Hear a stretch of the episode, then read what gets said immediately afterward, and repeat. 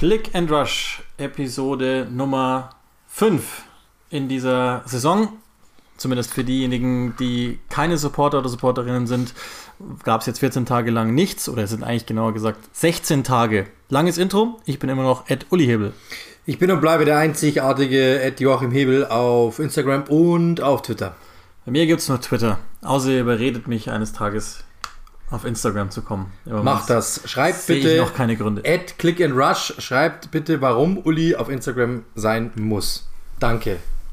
Da bin ich auch gespannt, ob es irgendeinen Grund gibt, warum man da sein muss. Ab fünf Gründe gibt es eine spezielle. Gibt, lass uns einfallen. Wir machen kurz für einen Tag einen Instagram-Account, um den dann gleich wieder zu löschen. Zum Beispiel. Supporterinnen und Supporter hatten Post von uns ähm, Dienstag letzte Woche mit ähm, einem, glaube ich, sehr interessanten Fragenstream. Das vorneweg, wenn ihr für die nächste Länderspielpause in diesen Verteiler wollt, dann könnt ihr uns selbstverständlich unterstützen auf patreon.com slash click and rush oder aber click and rush at gmail.com über PayPal. Das sind die allermeisten, die das gerne tun wollen. Ich glaube, da haben wir auch nochmal etwas explizitere Einblicke gegeben, warum diese Supporterei für uns relevant und sinnvoll ist. Und ähm, hatten, glaube ich, ansonsten auch launige, eine gute launige Stunde, die wir da zusammengebracht haben aufgrund eurer Fragen. Haben wir eigentlich schon gemacht, ähm, die Supporter-Folge, äh, wie wir uns vorbereiten am Spiel? Ich glaube nicht, oder? Nee, das glaube ich steht auch noch aus. Vielleicht, also ja. könnt ihr uns ja gerne mal sagen. Beim nächsten Mal eigentlich können wir es machen. Nächstes genau, wäre, wäre ja eventuell was, was wir angehen könnten ähm, falls euch das interessiert.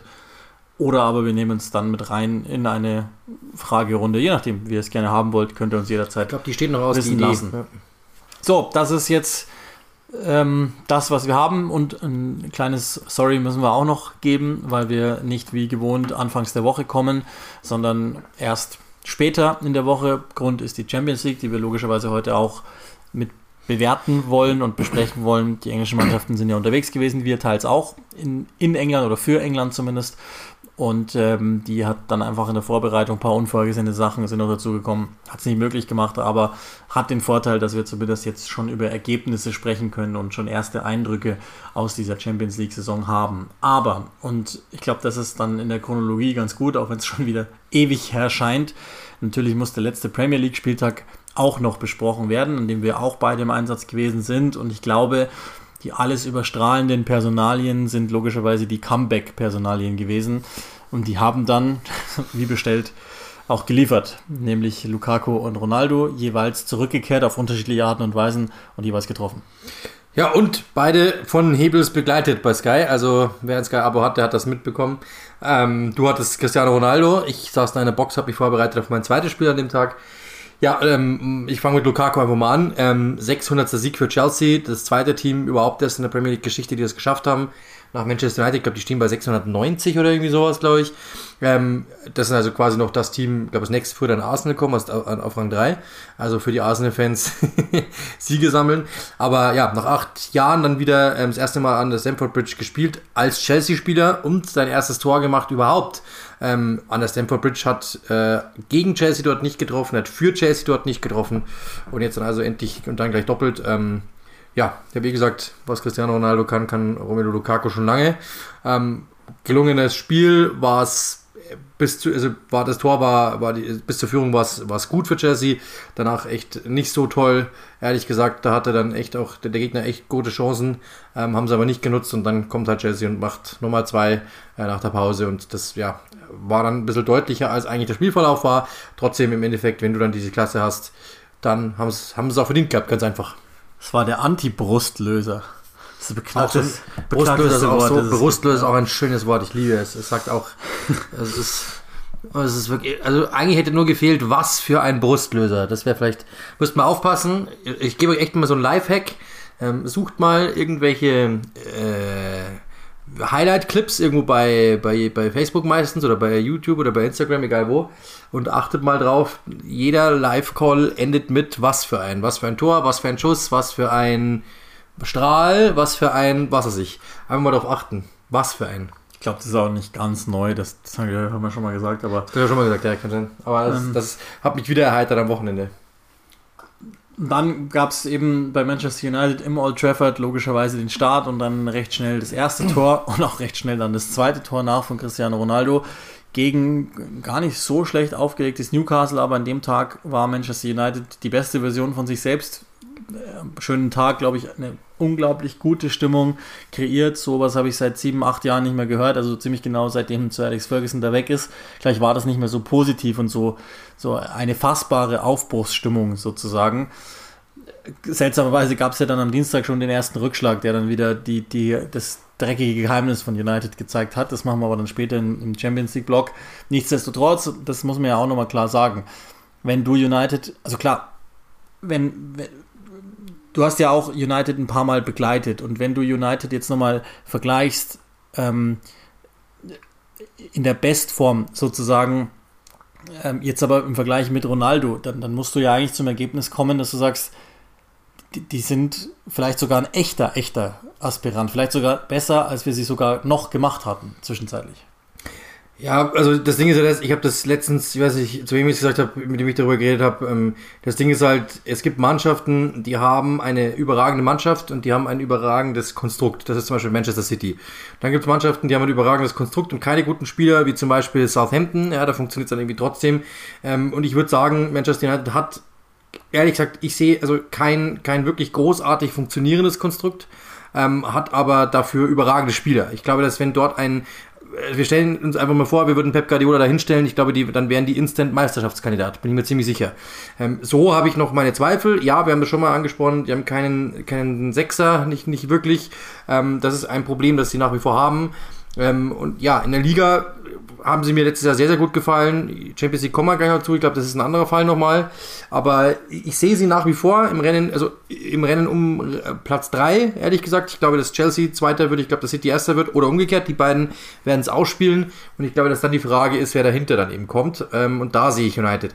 Das Ding ist aber, selbst wenn sie Dritter werden würden, ja, ist es kein großer Verlust, weil die anderen drei Mann die anderen beiden Mannschaften einfach richtig stark sind. Oder die werden richtig stark sein und die sind richtig stark. Dementsprechend glaube ich, wäre das jetzt, ist in der Premier League einfach ähm, sehr, sehr schwierig, Meister zu werden. Das muss man ganz klar sagen. Ja, ist so.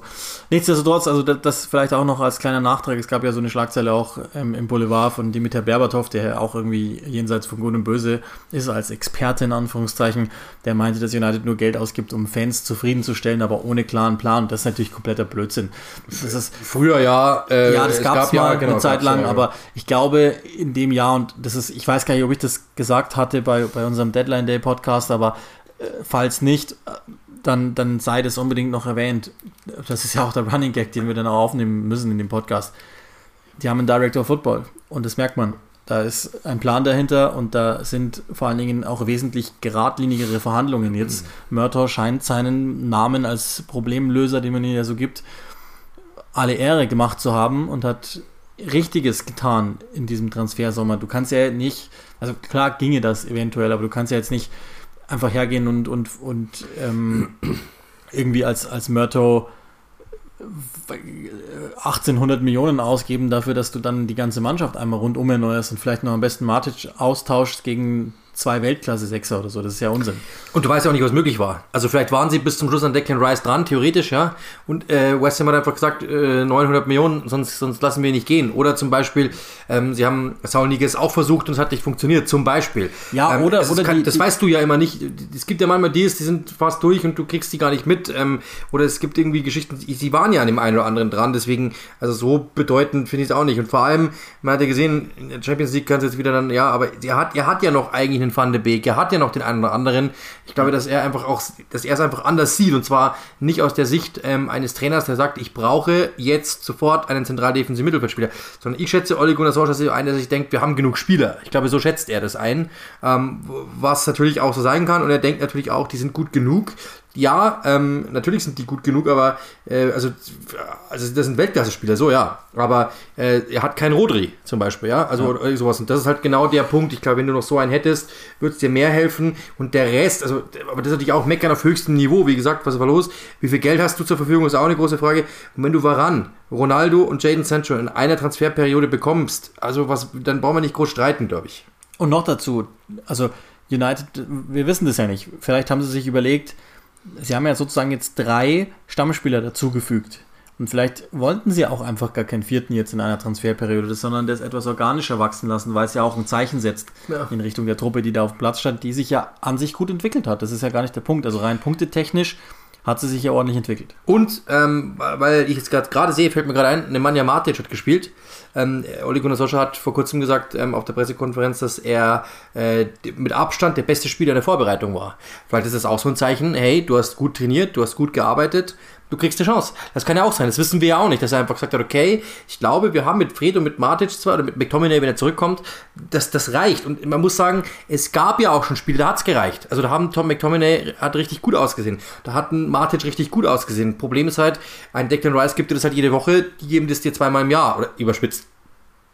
Ja. Das ist eher das Problem.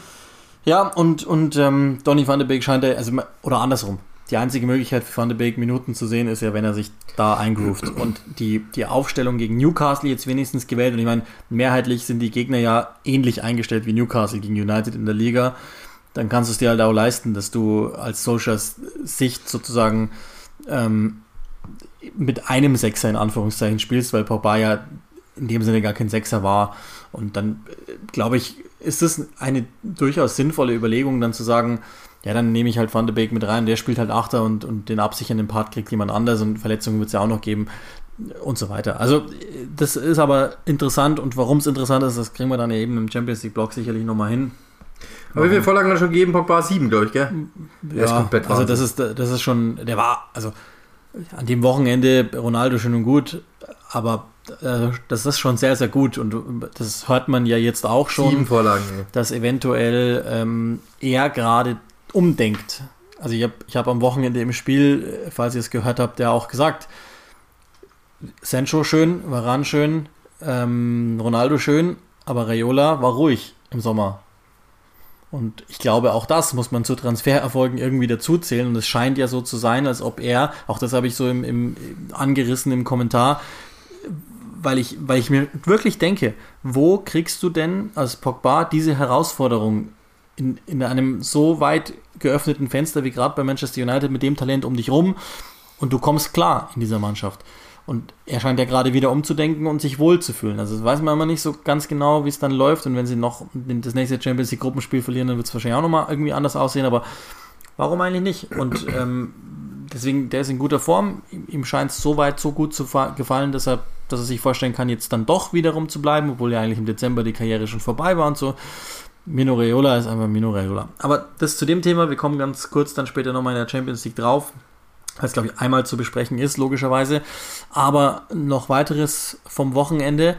Es gibt keinen 100%er mehr in der Premier League, weil Tottenham das erste Spiel verloren hat. Und da gab es kein Comeback, sondern da gab es ein Debüt. Hm. Und das war soweit so vielversprechend. Ja, und das war mein zweites Spiel am Samstag. Ähm, das war wirklich verrückt, weil ich hatte das Gefühl, dass, ähm, dass Tottenham eigentlich das Spiel wieder unter Kontrolle bekommen wird. Das ist ja so typisch, man hat immer das Gefühl, ähm, dass äh, Tottenham, dass das ein, ein, Team unter Nuno Espirito Santo das, die erste Halbzeit immer oder die erste Hälfte sich immer überlegt, so quasi, mal schauen wir mal, was die da so machen, nehmen das mit und in der zweiten Hälfte ähm, werten wir aus und, und, und, nutzen die Fehler, die sie uns geben. Ähm, wiegen sie vielleicht auch ein bisschen in Sicherheit, bla bla. Und dann kommt Crystal Palace, macht da, dann kommt Jeffrey Tanganga, sieht, ähm, sieht gelb-rot, fliegt, fliegt vom Platz und danach ist es natürlich vorbei.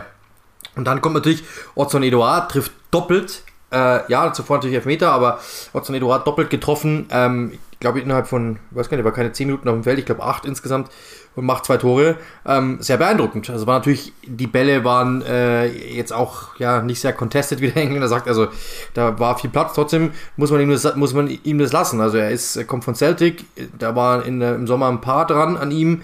Ähm, trotzdem ist er derjenige, der, oder hat er sich dann für Crystal Palace entschieden ich glaube, dass für Palace ist das ein absoluter Gewinn, weil der hätte ganz woanders hingehen können. Ich glaube, die haben sich das, das, das Camp Eduard wahrscheinlich ein bisschen verzockt oder so, ich weiß nicht genau. Oder vielleicht hat Crystal Palace einfach am meisten geboten am Schluss dann, aber ich hätte den eigentlich früher ähm, bei einem besseren Club gehabt, glaube ich, wenn ich ehrlich bin.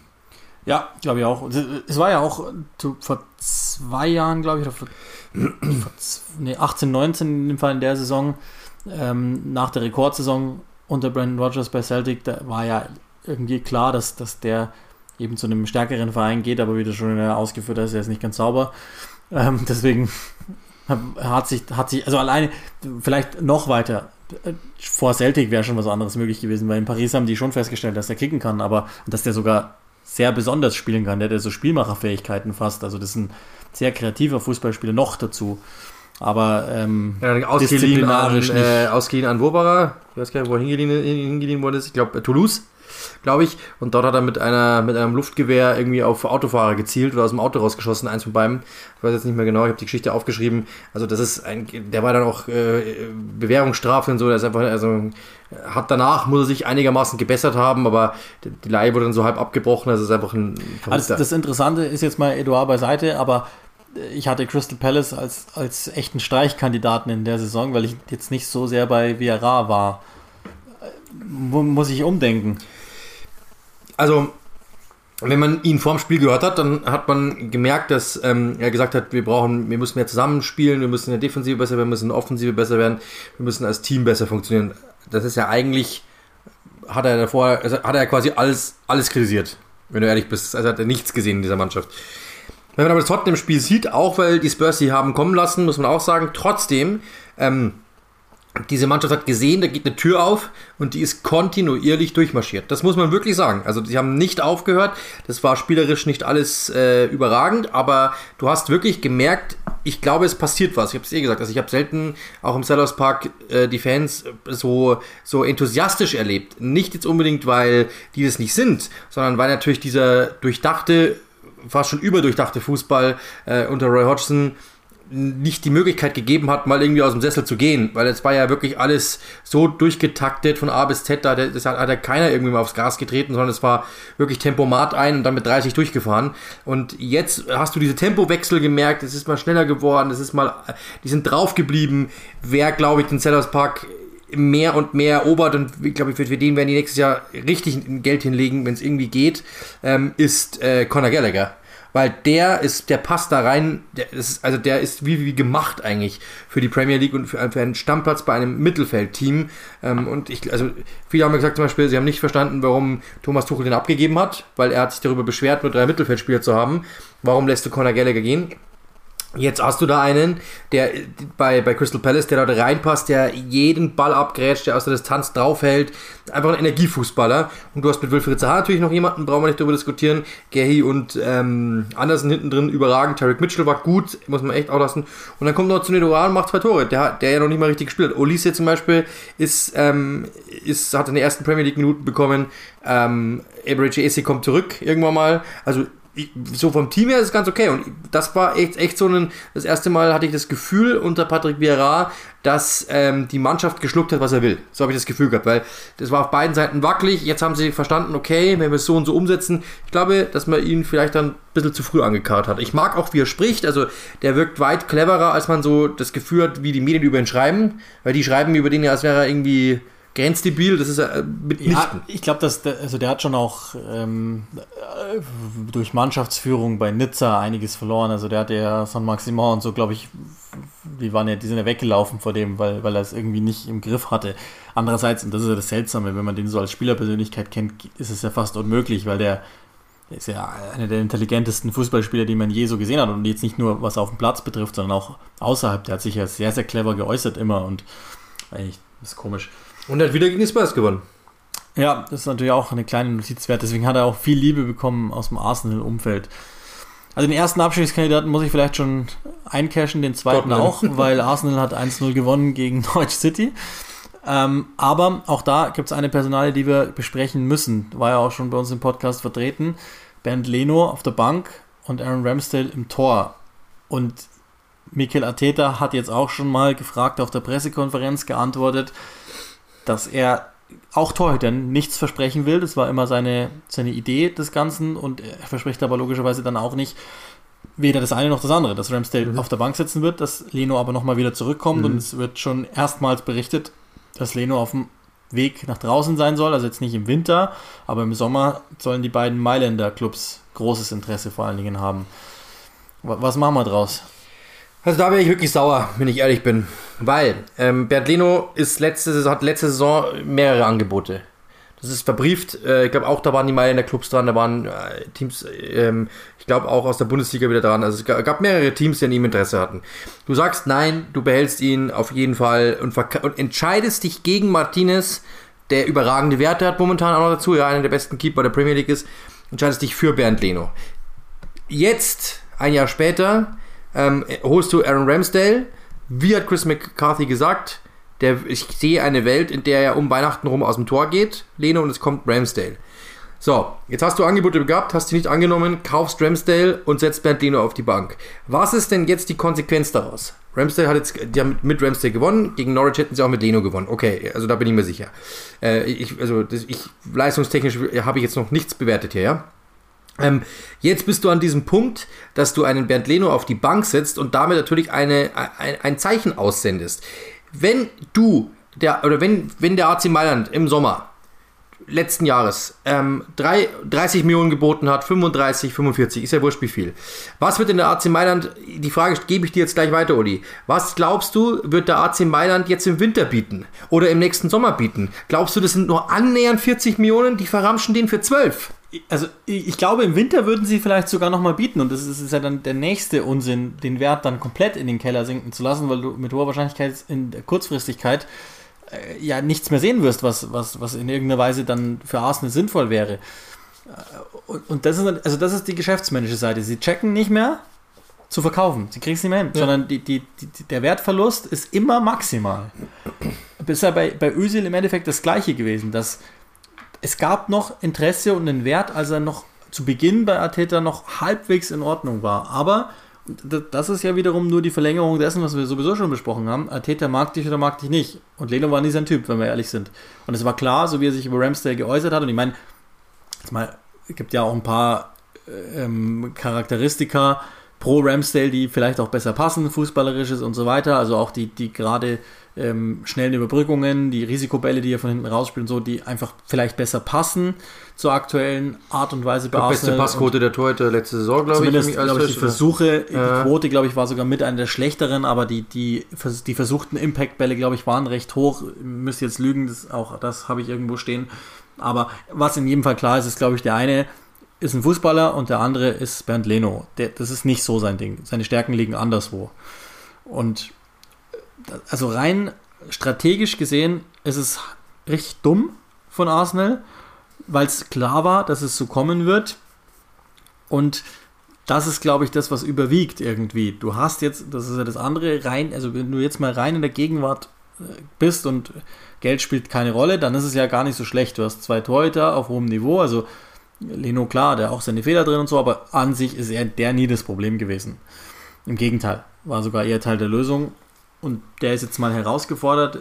Vielleicht sehen wir ja auch was, was irgendwie für eine Rotation spricht oder so. Aber das, das also andersrum, hätte, hätte, hätte Ateta vorgehabt, ihn nochmal wieder zu bringen, Leno, dann hätte er sich ja wahrscheinlich auch schon anders geäußert auf der Pressekonferenz. Also ich glaube, dass er einfach hofft, dass es im Dramsdale jetzt gut geht. Und es sah auch okay aus, muss man auch sagen. Also Norwich bei allem Respekt, aber es sah gut aus.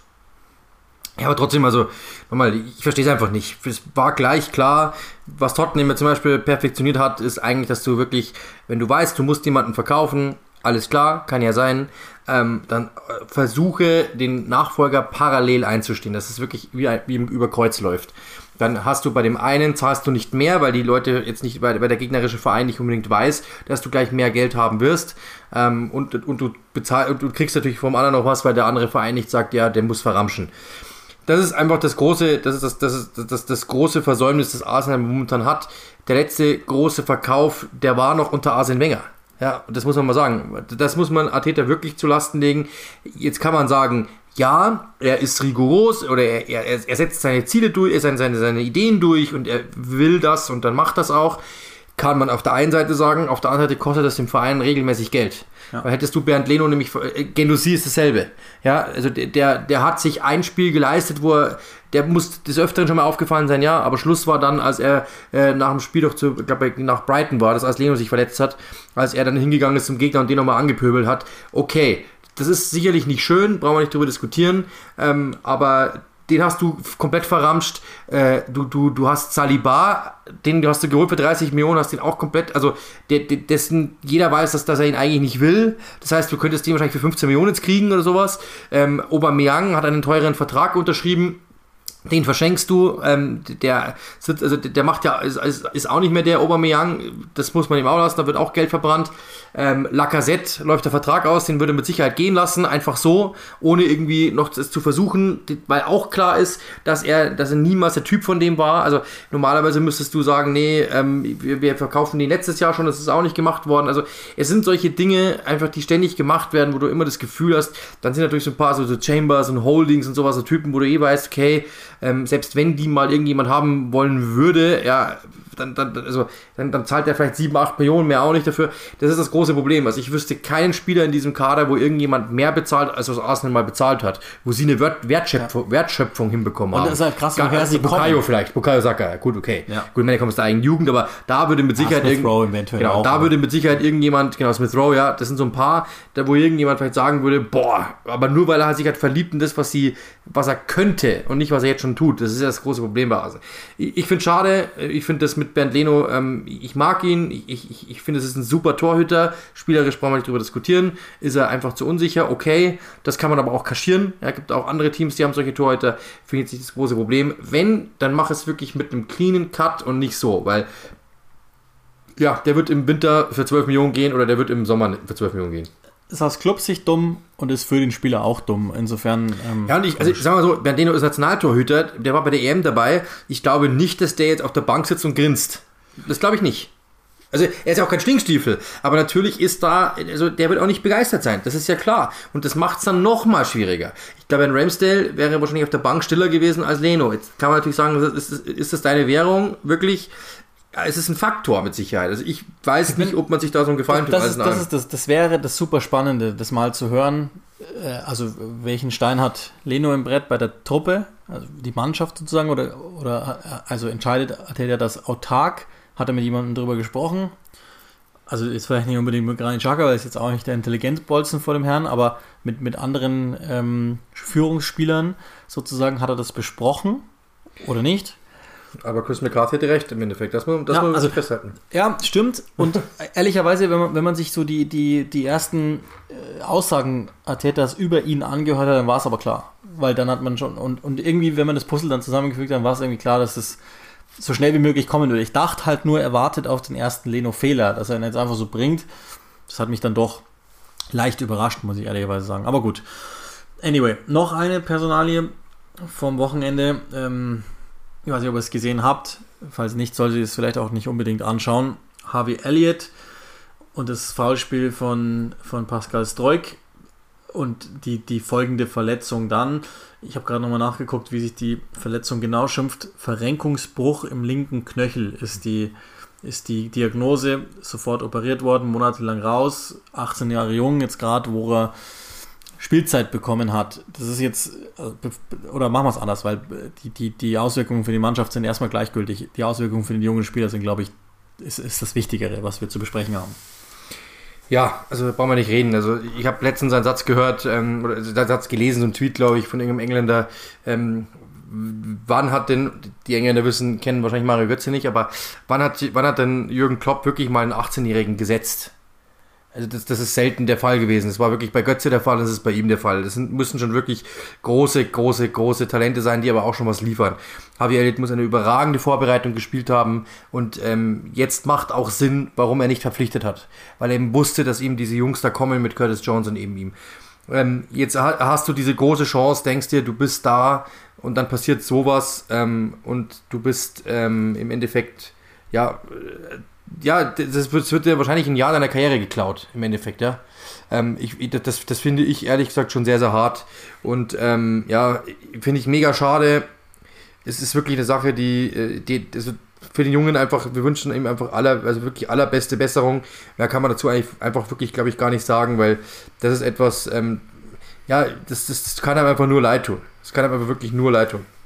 Ja, ist wirklich richtig bitter. Ich bin jetzt nicht, also ich glaube, dass so ein Knöchelbruch in dem Sinne jetzt nichts mit der Athletik macht. Ich weiß es aber ehrlich gesagt nicht genau genug, habe jetzt auch keine vergleichbare Verletzung da, aus der ich in irgendeiner Weise schließen könnte.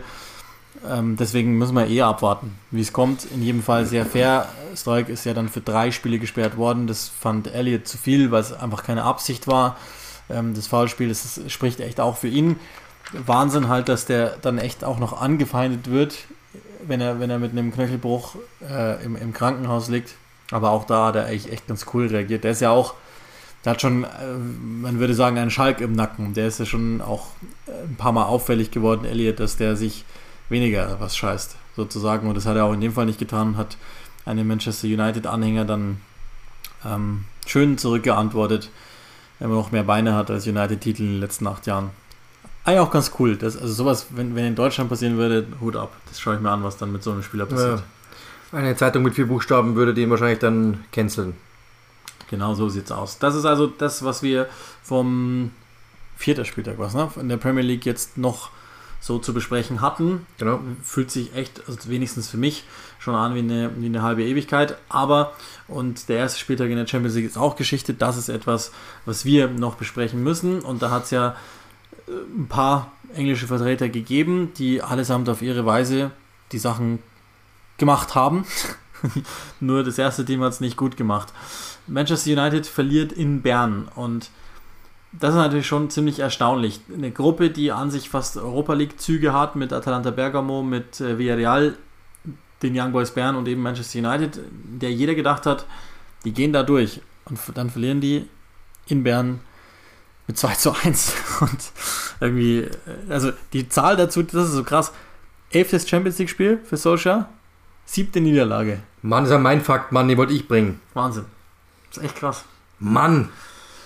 Also ich habe das Spiel ja gemacht und ähm, habe mir auch im Kommentar in der Konferenz jetzt nicht, nicht sehr zurückgehalten diesbezüglich, weil es gar, gar keinen Grund dazu gibt. Du führst als United 1-0, alles gut. Ähm, Ronaldo macht das Tor. Es sieht so weit aus, als würde United da durchgehen. Sind jetzt nicht dominant, das wäre, glaube ich, ein zu großes Wort, aber haben die Sache im Griff, hatten aber so ihre Probleme mit, mit den, den Anläufen von, von Bern. Und dann gibt es die rote Karte von Juan Bissaka, kann er sich komplett schenken, klar. Und dann wissen wir, 55 Minuten haben sie halt dann noch zu über, überstehen in irgendeiner Weise. Äh, und es geht schon los. Den ersten Wechsel mag ich noch verstehen.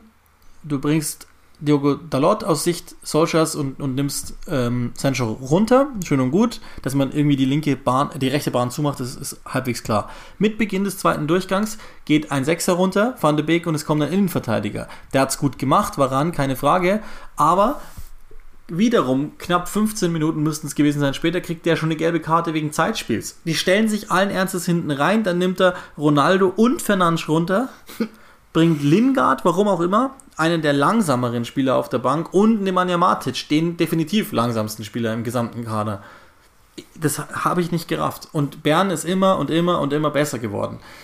Und ähm, die letzten besagten Wechsel waren sogar noch nach Mainz 1. Also das, ich, ich raff's nicht. Das, das ist der Ole Gunnar Solskjaer, über den ich mich hier öfter mal gerne auslasse. Und jetzt habe ich mit gutem Recht das wieder getan. Diesmal halt auch in dem Spiel auf Sendung, weil ich, ich raff's nicht. Ich check's einfach nicht. Ja, ich habe, ich hab's, wir haben ja letztens schon drüber gesprochen. Ähm, du warst da ja auch sehr emotional zurecht. Äh, ich ich habe es jetzt gesagt, es gibt so Trainer wie Pep Guardiola, die sind manchmal zu clever für sich selbst. Ähm, das Problem ist, Ole Gunnar Solskjaer ist manchmal zu dumm für sich selbst. Das ist das, da weiß ich nicht, was mir lieber ist. Das, das ist wirklich, glaube ich, eine philosophische Frage. Da, das ist wirklich wie, was war eher da, das Huhn oder das Ei? Das ist eine Frage, ich weiß nicht, was dir lieber ist. Fakt ist auf jeden Fall, dass ähm, ich, das, mir ist es zu einfach gedacht, einfach zu sagen, ähm, ich nehme jetzt einfach alles, was offensiv ist, raus und, und ich mauere, weil es geht meistens eben schief. Du musst irgendwie noch ein Gegenstück irgendwie aufbieten. Du brauchst eine zweite Ebene. Das ist die Champions League. Ja, es ist nur in Anführungszeichen Young Boys Bern, aber es ist, ja, es ist ein Champions League, ist ganz einfach. Und das ist genau das, was ich hier meine. Äh, die, trotzdem muss man sagen, ich sag's auch mal wieder, es gibt keine rote Karte, die ein Spiel nicht beeinflusst, außer es ist in der 99. Minute, ja. Da, da ist es dir wahrscheinlich im Zweifel wurscht, beim Stand von 7-0. Aber natürlich in der 35. Minute so ein dämliches Foul, brauchen wir auch nicht drüber diskutieren. Das ist natürlich absolut grenzblöd. Trotzdem ist es so, dass du danach halt dann einfach damit umgehen musst und musst es vielleicht ein bisschen besser machen. Du hast ja mir schon erklärt, ähm, Manchester United muss es trotzdem irgendwie hinkriegen, ein bisschen Gegengewicht zu schaffen, weil du bist das bessere Fußballteam. und ja, natürlich, da gibt es einen Unterschied, ein Mann weniger und so, das ist ganz klar. Ich habe auch mal eine schöne, weiß gar nicht mehr, wo ich das mal gesehen habe, eine schöne ähm, äh, Reportage gesehen, warum elf Mann, dass es eben genau ausgerechnet ist, dass dann jeder genauso viel Raum hat, bla bla bla. Das es macht schon alles Sinn und zehn Mann, ähm, jeder muss dann einen Schritt mehr gehen. Das ist absolut, brauchen wir überhaupt nicht darüber diskutieren. Hätten sie auch machen müssen, ist auch dann schwieriger. Trotzdem ist es so, dass du das Spiel schon über, also gegen Young Boys Bern musst du schon irgendwie rüberkriegen. Das muss man schon sagen. Das ist, das, das, ist das Problem, weil wenn du, wenn du ranbringst, wenn du Matisch bringst, wenn du alles, wenn du die alle rausnimmst, die irgendwie offensiv sind, ist ja klar, was passiert. Du hast kein Gegengewicht mehr und du stehst nur noch hinten drin. Und dass die dann mal einen reindrücken äh, können, ist halt, kann halt passieren. Ich, ich verstehe nicht, also bei allem Respekt für Bern, die, die, das ist eine fleißige Truppe, die, die war ordentlich eingestellt. Aber zehn United-Spieler noch dazu, diese zehn United-Spieler müssen es trotzdem hinkriegen. Und das hätten sie auch hingebracht. Und ich mache das Bild einmal größer. Die, jetzt war die Stimmung so, dass, dass man irgendwie das Gefühl hatte, Manchester United denkt, wir können es schaffen. Wir, wir, mit Ronaldo jetzt, wir, wir, wir können echt rollen. Und was macht Solskjaer? Er gibt ja der Truppe damit auch den Hinweis, wir haben Respekt vor den Young Boys Bern. Vor elf, vor elf Bernern, ja, schön und gut, aber wir haben Respekt vor Young Boys Bern. Blödsinn. Also Sir Alex Ferguson, den er ja immer ganz gerne nachahmt, hätte mit 100% gesagt, wir gehen ja jetzt raus, nageln den den zweiten rein, den dritten und dann machen wir ab der 60. Minute zu. Und so wäre es auch gekommen. Trotzdem muss ich ein, eine, ein bisschen Wasser in den wunderschönen Wein gießen. Eine Sache ist natürlich schon klar, wenn er das nicht tut und wenn er so bleibt, wie er war, ja, und sie verlieren dann, dann wird ihm das aufs Brot geschmiert. Das muss man auch sagen. Also da sind die Medien schon auch nicht fair, wir vielleicht auch nicht, weiß ich nicht. Das ist dann wirklich eine Frage. Ich garantiere dir, wenn er so gelassen hätte und er hätte dann verloren, hätte es geheißen, äh, typisch Ole Gunnar Solskjaer, er ist nicht clever. Der hat natürlich auch schon immer diesen Stempel drauf. Das muss, das muss man schon auch fairerweise sagen. Hat er sich verdient. Ja, den hat er sich verdient, aber das ist da trotzdem so. Ähm, dann hätte man eben gesagt, ähm, ein, ein Pep Guardiola hätte dann auch oder keine Ahnung, was ist ich. Also man findet schon auch immer eine Argumentation. Das muss man fairerweise auch dazu sagen. Ähm, ich, ich kann es irgendwo nachvollziehen. Ich verstehe ihn schon, dass er sagt, wir müssen das jetzt irgendwie. Ich finde es A zu früh und ich finde es B zu drastisch, dass du das in, in Nuancen veränderst. Zum Beispiel, weil ähm, ähm, ähnliche Geschichte gab es ja im, im, Champions League Finale Barcelona gegen Manchester United. Da hat zum Beispiel, ähm, da hat zum Beispiel äh, Sir Alex Ferguson gesagt, hätte, äh, habe ich letztens gehört im Interview, hätte ich damals Schießung Park gebracht und hätte den gegen Messi gestellt, hätten wir dieses Finale gewonnen so eine, so eine Anpassung, weil, weil ich wusste, wir können Messi nur stoppen, wenn Schießung Park kommt, weil der würde hinter ihm hinterherlaufen. Das habe ich aber nicht getan, weil ich gedacht habe, wir kriegen es auch so hin. Das war von mir im Nachhinein naiv. So einen Wechsel hätte ich mir gewünscht, dass du sagst, pass mal auf, das, das ist momentan gerade das Problem. Wir brauchen dann Spieler, die, wenn wir den Ball wieder haben, schnell sind, dynamisch sind. Du hast es letztens gesagt, ähm, nach dem Spiel, als du mich angerufen hast, das wäre ein Dan James Spiel gewesen, den gibt es jetzt nicht mehr, okay, cool, aber du musst zum Beispiel so denken, dass du sagst, okay, pass mal auf, wen haben wir noch auf der Bank? Wir haben noch ein paar, Elanga, haben, genau, genau. Martial auch genau, besser. Genau, genau, genau. Du nimmst den Greenwood, du nimmst den Martial, du nimmst den Elanga. Du lässt wenigstens zwei vorne, die vorne warten. Und dann machst du den Rest irgendwie, du machst einen, du nimmst zwei, wie auch immer. Versuchst dann überlegst dir, wer von denen ist noch der, der defensiv bessere, also wen kann ich da noch, wer arbeitet noch ein bisschen mehr mit, kannst du dann trotzdem einen Lingard vielleicht ins Zentrum stellen, wie auch immer. Irgendwas musst du dir einfallen lassen. Aber einfach zu sagen, ich nehme alles raus aus Offensives und stelle nur noch defensiv auf, ist ja klar, was es nach sich zieht, nämlich, haben wir ja gerade schon gehabt, du stehst hinten und musst dann einfach nur mauern und wenn du den Ball hast, was machst du damit? Vorne ist keiner. Also das heißt, oder er ist langsam und hat aber einen riesengroßen Weg zum Tor. Das ist halt eine Sache, die musst du dir, da musst du einfach mal wirklich clever sein und sagen, okay, wie, wie kriege ich das jetzt hin? Ja, und genau das ist halt der Punkt, da müssen wir irgendwie, das, das müssen wir ihm ankern, so, so leid es uns tut. Gruppenletzter in der Gruppe F und die, die Frage, die, die, sich anschließt, das ist ja dann sozusagen der, der, der Nachblick auf die Vorausschau, die wir euch noch schuldig sind. Villarreal, ein Gegner, gegen den sie nachgewiesenermaßen schwer getan haben. Deswegen haben sie die Europa League nicht gewonnen. Und Atalanta Bergamo, ich glaube, die schießen es weg, wenn, wenn, ich, wenn, ich, das richtig antizipiere. Aber müssen wir uns jetzt schon Sorgen machen oder wird es wieder nur Europa League Platz 3 für United? Ja, selbst der, selbst der, der offizielle UEFA Europa League Account, glaube ich, hat geschrieben, willkommen zurück oder so. Ich glaube, äh, die haben es auch äh, schon frech mit ihnen gemeint. Also, ähm, ja, die, so weit würde ich jetzt nicht gehen. Das ist noch genug zu gehen. Ähm, wenn ich jetzt auch die Gruppe mir anschaue, ist, sagen wir mal so, die, die Gruppe muss machbar sein. Wenn du das nicht schaffst, dann, dann muss ich, also wenn, wenn du, Uli, wenn du mein Trainer bist, ja, und ähm, du kommst mit dieser Mannschaft nicht über diese Gruppenphase hinaus, mit diesen Gegnern, das ist die einfachste Gruppe. Wenn du das nicht schaffst, hole ich dich nach dem sechsten Spieltag in mein Büro. Aber hundertprozentig. Und ich rede mit dir. Und ich will wissen, warum. Weil wir sagen gerade, in der, einen, in der einen Liga sagen wir, das ist ein Meisterschaftsaspirant. Und in der Champions League sagen wir, gegen Villarreal, Atalanta Bergamo und Young Boys Bern kann es eng werden. Was? Das ist dieselbe Mannschaft. Ich sag's sogar anders.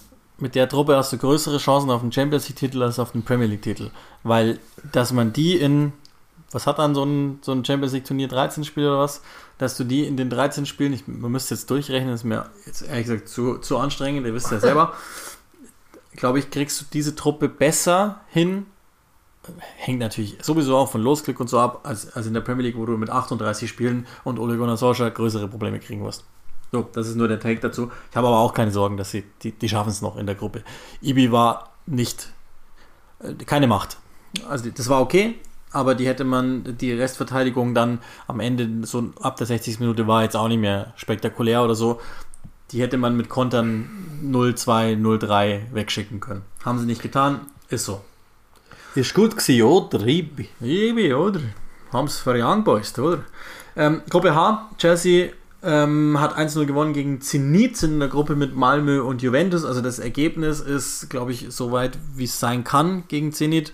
Ähm, auch da ist es wieder, wieder Romelu Lukaku. Romelu Lukaku. Und ähm, das ist ja das Standardergebnis sozusagen bei, bei Chelsea.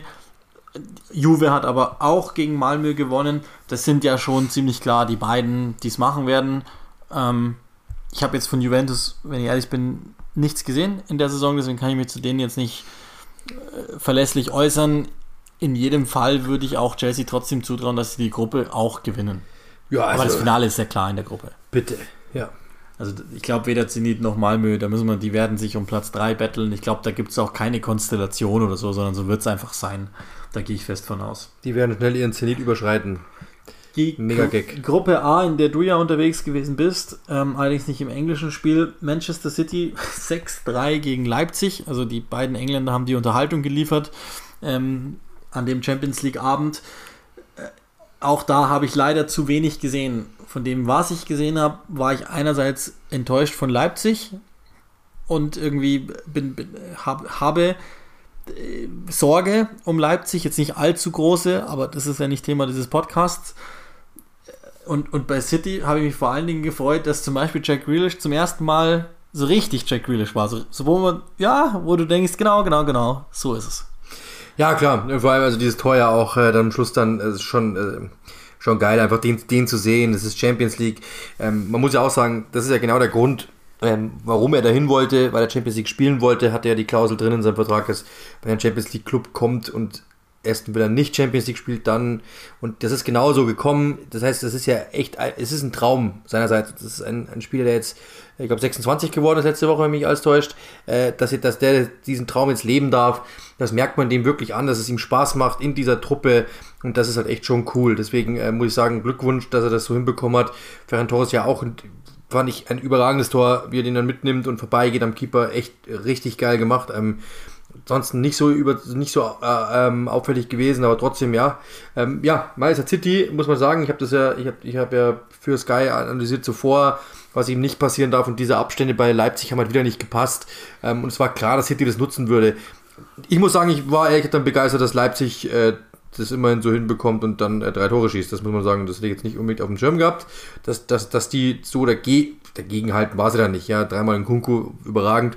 Aber ähm, dass du äh, so weit kommst gegen City, hätte ich nicht gedacht. Deswegen, äh, ganz, das ist ja immer so eine Anfangsphase. Bei City stimmt auch noch nicht alles. Das muss man auch klar sagen. Da bei den Abständen stimmt auch noch nicht alles und vor allem natürlich auch immer so dieses. Ich, weiß, ich kann mir das vorstellen als Fußballer, wenn du 70% Ballbesitz hast und die drückst, dass du die Restverteidigung ein bisschen im Kopf vernachlässigst, im Sinne von, ja komm, was wollen die uns tun? Wir, wir drücken die doch gerade. Ähm, das kann ich nachvollziehen, dass du als Spieler vielleicht so denkst, äh, aber das ist momentan noch ein Problem bei City. In dieser Gruppe, das ist ja wahrscheinlich eine der attraktiveren Gruppen, äh, hast, warst du ja bei Paris gegen, gegen Brügge, die witzigerweise nur 1-1 gespielt haben. Das kann halt schon richtig böse werden am Ende. Also die, die Abrechnung zum Schluss, das mögen schon zwei Punkte sein, die dann entscheidend sind. Also Leipzig sieht jetzt noch nicht so gut aus, aber die sind, glaube ich, insbesondere für Paris ein ganz unangenehmer Gegner. Zumindest vom jetzigen Paris, so wie sie spielen im Moment.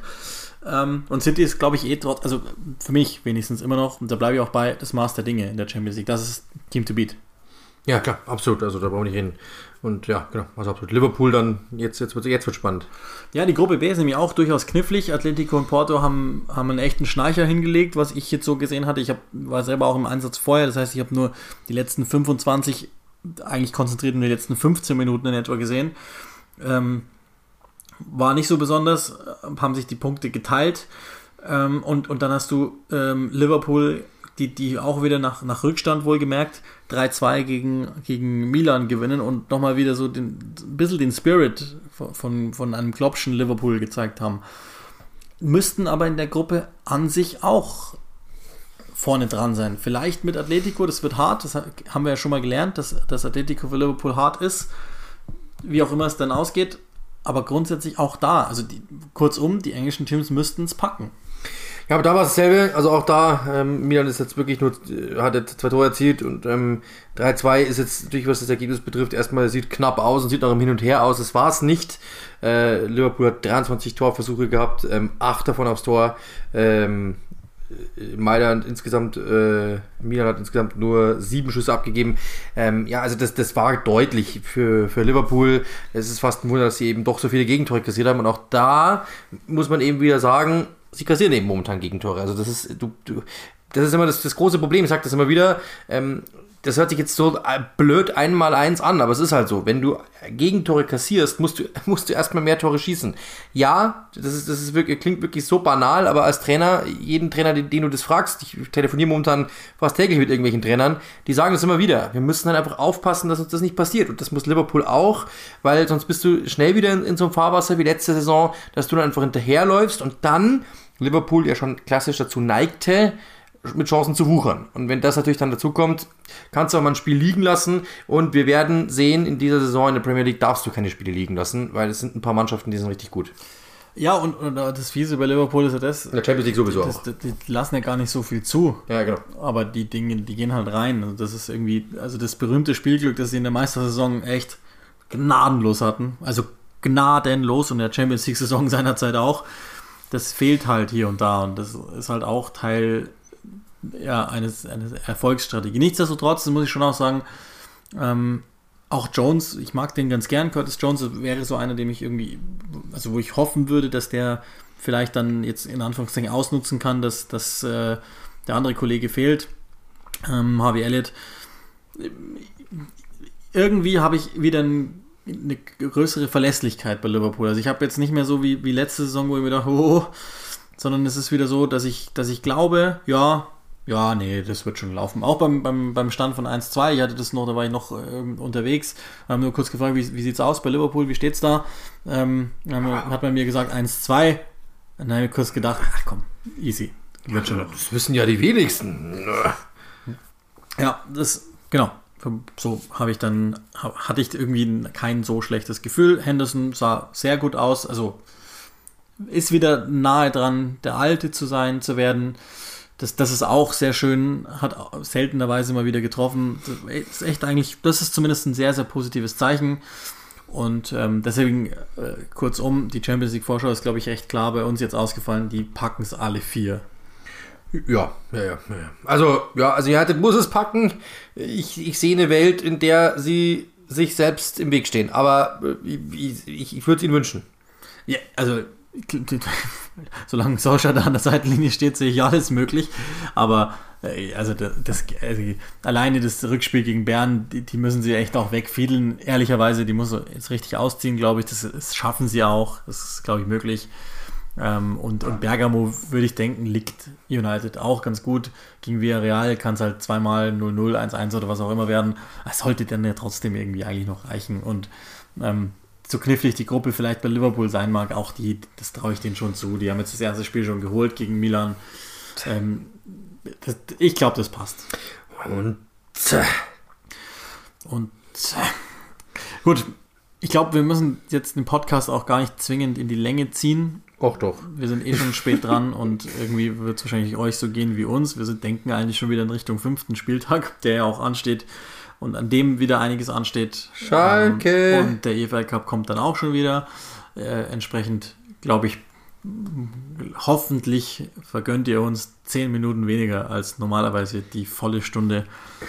Und könnt euch ja in den zehn Minuten, keine Ahnung, Telefon nehmen und jemanden anrufen. Den ihr ich überlegen, was ihr noch in eurem Leben vorhabt oder so. ja, warum auch nicht? Ja, ich dachte, das kommt so, so, so, so ein sp- spiritueller Quatsch.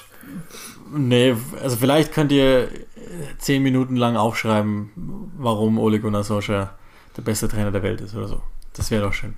Ja, Ja, wieder genau. aufpassen, weil jetzt ha- hatte ich gerade leicht Kredit gewonnen Ja. bei den United-Fans, weil, weil das 4-1 gegen Newcastle, was soll ich da groß sagen, außer war ganz nett. Ja, und jetzt verkacke ich es mir selber wieder. Zu Recht. Genauso, genauso macht es auch Spaß. Zu Recht. Wo bist du am Wochenende im Einsatz? Äh, Weißt du das? ähm, Manchester City gegen Southampton, glaube ich. Ja. Und dann in der Bundesliga noch.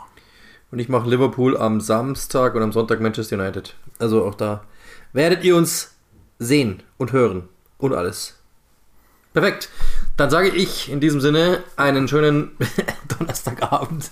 Ähm, ja, war ein toller Spieltag. Äh, schön, dass wir am Donnerstagabend dazu gekommen sind. Ähm, macht es gut und wir hören uns nächste Woche. Bis bald.